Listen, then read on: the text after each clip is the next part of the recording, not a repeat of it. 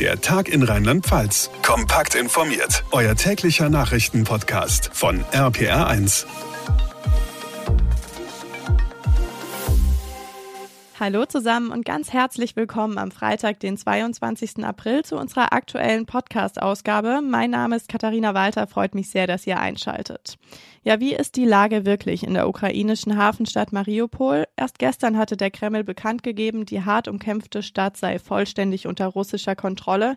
Im Stahlwerk von Mariupol befinden sich derzeit allerdings noch immer hunderte Zivilisten. Heute sorgen neue Satellitenaufnahmen für große Schlagzeilen, die angeblich ein Massengrab in der Nähe von Mariupol zeigen sollen.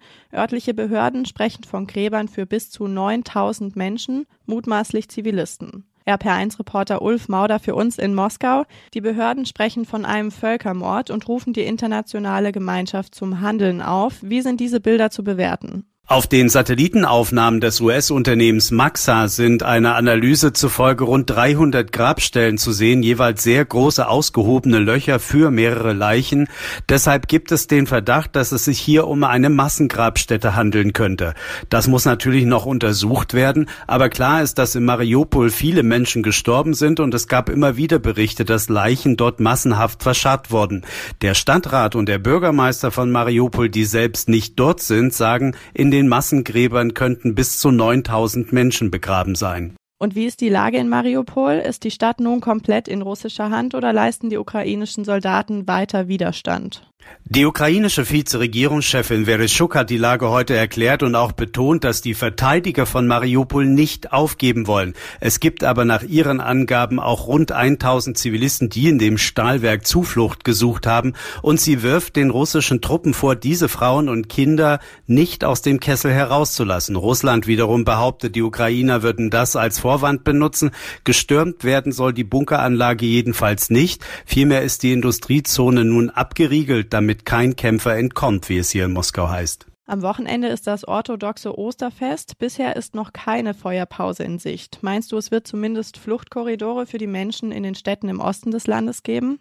In den umkämpften Gebieten in der Ostukraine gibt es immer wieder Versuche, Fluchtkorridore einzurichten. Das wird sicherlich auch am orthodoxen Osterfest so sein. Ob das funktioniert, ist eine andere Frage. Die Korridore werden jeden Tag neu festgelegt. Und in dieser Woche gab es mehrere Tage, an denen das überhaupt nicht funktioniert hat.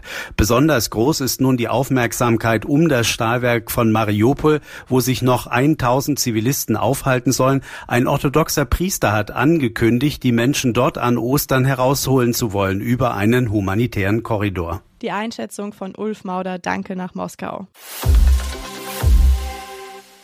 In der Ukraine wird gekämpft, heftiger denn je, wie wir es gerade gehört haben. In Deutschland wird währenddessen diskutiert. Dürfen oder sollen wir den Angegriffenen schwere Waffen liefern oder müssen wir sogar rein moralisch gesehen? Bundeskanzler Olaf Scholz zögert und damit wird seine Verteidigungsministerin in der nächsten Woche einen eher nicht so schönen Termin in der Westpfalz haben. Auf der Airbase in Rammstein ist sozusagen der Kriegsrat anberaumt. RPR1-Reporter Olaf Holzbach, wieder so ein Gipfel, von dem wir außen gar nichts mitbekommen? Vermutlich, das gab es ja schon öfter, dass die Amerikaner ihre abgeschirmte Basis für solche Treffen nutzen. So ist es halt am sichersten. Wer kommt? US-Verteidigungsminister Lloyd Austin hat KollegInnen aus mehreren Ländern eingeladen, wie es heißt, nicht nur aus NATO-Staaten. Und worum geht's genau?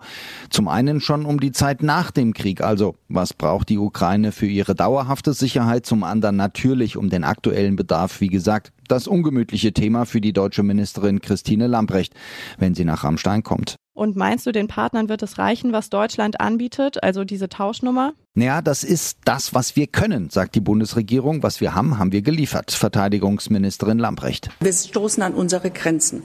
Deswegen ist es wichtig, dass unsere osteuropäischen Partner, die Staaten, die jetzt noch über Waffenmaterial aus Sowjetzeiten verfügen, dass die abgeben, sofern wie möglich, und wir dann Unterstützung leisten beim Auffüllen. Damit hätten wir dann mehr Zeit. Vor allem aber könnte keiner sagen, dass deutsche Panzer wieder gegen Russland rollen. Ein Problem für viele in der SPD. Die Amerikaner sind da lockerer. Präsident Joe Biden hat ein neues Waffenpaket für die Ukraine im Wert von 800 Millionen Dollar angekündigt. Das und mehr besprechen die NATO-Partner am nächsten Dienstag in Rammstein bei Kaiserslautern. Auf der Airbase treffen sich die Verteidigungsminister. Danke, Olaf, für die Infos. Während im Flutgebiet im angrenzenden Nordrhein-Westfalen schon über 90 Prozent aller Hilfsanträge bearbeitet oder sogar schon bezahlt sind, hängt es im Ahrtal immer noch. Bei rund 9000 beschädigten Gebäuden sind erst 2240 Anträge auf Wiederaufbauhilfe eingegangen, weil das Verfahren zu kompliziert zu sein scheint. Seit dieser Woche gibt es deshalb Beratungshilfen vor Ort, RPR1-Reporterin Sabine Koppers. Genau diese Woche sind die sogenannten aufsuchenden Beratungen in den Flutgebieten im Ahrtal und in der Eifel Hilfe gestartet. Damit sollen Betroffene bei sich zu Hause über Fördermöglichkeiten informiert werden. Das hat Ministerpräsidentin Malu Dreyer nochmal erklärt. Wir haben Infopoints, wir haben Angebote im Tal, um zu unterstützen, die Anträge auszufüllen. Aber wir mussten einfach zum Kenntnis nehmen, dass viele Menschen oder einige Menschen nicht dahin gehen. Und deshalb müssen wir und wollen jetzt dahin gehen und äh, mit geschulten Kräften. Und ich hoffe, dass wir dann den Leuten hier auch nochmal gerechter werden und schneller zu mehr Anträgen kommen. Wo es mit dem Wiederaufbau schon ganz gut vorangegangen ist, das ist beim Kauf Kaufhaus Moses in Bad 9 Ahrweiler. Inhaber Norbert Wittenberg, der lässt hier neun Monate nach der Flutkatastrophe Kunden jetzt zumindest wieder ins Erdgeschoss. Die Sachen mussten wieder aufgearbeitet werden, die Ladenbauteile. Aber wir haben es dann geschafft und die Resonanz der Kunden bis heute, die ist umwerfend. Also absolut. Die Decken sind traumhoch, teilweise vier Meter dann. Da kann man richtig spielen und da unten haben wir uns, haben uns ganz was Besonderes vorgenommen. Also Erlebnishaus. Außerdem zu diesem Wochenende gestartet die Klangwellen-Sondershow Dankwelle im Kurpark Bad 9 a Ahrweiler. Sie ist das erste Großevent im Ahrtal nach der Flut und setzt laut Veranstalter Christian Senk die Themen Danke, Frieden und Gemeinschaft in Szene. Was in den letzten Monaten von allen zusammen geschafft wurde, hätte im Juli des letzten Jahres noch keiner für möglich gehalten. Dieses Event möchte alle nochmal zusammenbringen, um einerseits innezuhalten und zum anderen aber auch das Leben zu feiern. Die Dankwelle wird durch Spendengelder mitfinanziert, damit Einwohnerinnen und Einwohner, Helferinnen und Helfer die Show kostenlos oder vergünstigt besuchen können und in diesen schweren Zeiten zwei Stunden Auszeit genießen können. Dieses und nächstes Wochenende gibt's da noch mehrere Dankwelle-Shows. Außerdem wird ab diesem Wochenende im Ahrtal für den Wiederaufbau gewandert. Bis Ende Mai gibt's wechselnde Motto-Wochenenden, an denen die Weingüter und Gastronomiebetriebe entlang des Rotweinwanderwegs zwischen Marienthal und Altenahr ihre Produkte anbieten. Und der Erlös der verkauften Gläser und Solidaritätsarmbänder, der kommt dann dem touristischen Wiederaufbau der vier anliegenden Weinbaugemeinden zu. Die Infos von Sabine Koppers, vielen Dank. Deine Kleider machen Leute, das ist das Motto des Earth Day, der heute in über 175 Ländern begangen wird. Schon seit 1970 steht der 22. April im Zeichen von Klima- und Umweltschutz und dieses Jahr werden eben besonders unsere Klamotten unter die Lupe genommen. Bei mir im Studio ist Pfarrer Dejan Willow von der RP1 Kirchenredaktion. Was hat Kleidung eigentlich mit dem Klima zu tun? Äh, ja, eine ganze Menge, denn für ein T-Shirt aus Baumwolle werden bei der Herstellung rund 2000 Liter Wasser verbraucht. Für das Bewässern der Pflanzen, für die Reinigung der Wolle und so weiter und so weiter. Und wenn man dann noch an die ganzen Pestizide und anderen Chemikalien denkt, die bei der Herstellung von Kleidung verwendet werden, dann wird, glaube ich, ziemlich schnell klar, was Kleidung mit unserem Klima und der Umwelt zu tun hat. Aber was kann ich dagegen machen?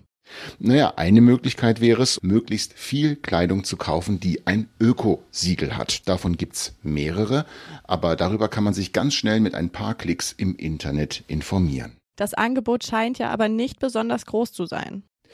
Mm, ja, das stimmt, nicht in allen Bereichen, aber es gibt mittlerweile schon einige junge Startup-Unternehmen zum Beispiel, die Hosen, Hoodies oder auch Hemden und Kleider aus fairer Produktion anbieten und die findet man auch schon mit wenigen Klicks im Internet. Dejan, jetzt bist du, ich habe es eben gesagt, aus unserer Kirchenredaktion. Was genau hat die Kirche mit dem Thema zu tun? Weil Gott schon ganz am Anfang der Bibel zu den Menschen sagt, nehmt die Erde in Besitz. Und was auf Anhieb so klingt, als ob wir mit der Erde machen könnten, was wir wollen, bedeutet aber eigentlich, dass wir sorgsam mit der Erde und ihren Ressourcen umgehen sollen. Eben wie ein guter Herrscher seine Untertanen auch nicht ausbeutet, sondern sich um sie kümmert. Deine Kleider machen Leute. Das ist das Motto des diesjährigen Earth Days, der heute in über 175 Ländern auf der ganzen Welt begonnen wird. Pfarrer Dejan Willow war das von der RPR1 Kirchenredaktion. Vielen Dank.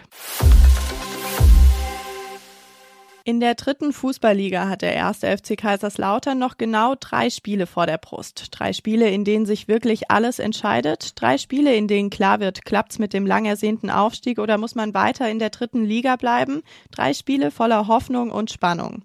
RPR1-Reporterin Lea Wegerle. Und so kurz vor Saisonende wird ja immer gerne die Rechenmaschine angeschmissen. Was passiert, wenn mein Verein gewinnt und die Konkurrenz verliert? Wie viele Punkte brauchen wir noch und so weiter? Ich mach's kurz. Vier Punkte braucht der FCK noch in den letzten drei Spielen, um den Relegationsplatz fix zu machen und sieben, um Platz zwei zu sichern. Also immer angenommen, Braunschweig und Osnabrück gewinnen ihre letzten Spiele. Heute Abend zählt also wie immer nur ein Sieg gegen Wehen Wiesbaden.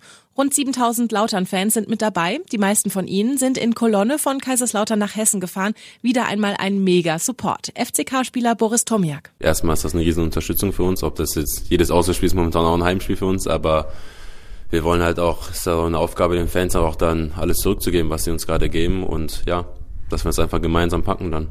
Dem FCK fehlen wird der rot gesperrte Innenverteidiger Kevin Kraus, eine Säule in der Abwehr. Wer für ihn spielen wird, ist noch nicht ganz klar. Trainer Marco Antwerpen. Verschiedene Möglichkeiten, das genauso zu spielen, wie wir es dann in der zweiten Halbzeit gemacht haben, über einen Hikmet Chifchi, der die Position dann äh, eingenommen hat. Ähm, ist aber auch immer wieder die Möglichkeit, auf eine Viererkette zu gehen. Und sonst haben wir natürlich Kandidaten.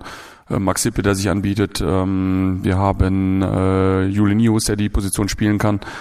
Ähm, wir haben Felix Götze, der es auch schon gespielt hat. Und da müssen wir sehen, dass wir da jemanden finden. Und das werden wir auch. Der erste FC Kaiserslautern ist heute Abend zu Gast bei Wehen Wiesbaden. Anstoß ist um 19 Uhr. Vielen Dank, Lea Wegerle. Und das war der Tag in Rheinland-Pfalz für heute. Wenn ihr es noch nicht getan habt, dann abonniert den Tag in Rheinland-Pfalz. Am besten jetzt direkt. Dann verpasst ihr keine Ausgabe mehr und bekommt immer eine Nachricht auf euer Smartphone, sobald das nächste Update online ist. Mein Name ist Katharina Walter und ich bedanke mich ganz herzlich für eure Aufmerksamkeit und für euer Interesse. Ich wünsche euch ein wunderschönes Wochenende und vor allem bleibt gesund. Der Tag in Rheinland-Pfalz, das Infomagazin, täglich auch bei RPR1. Jetzt abonnieren.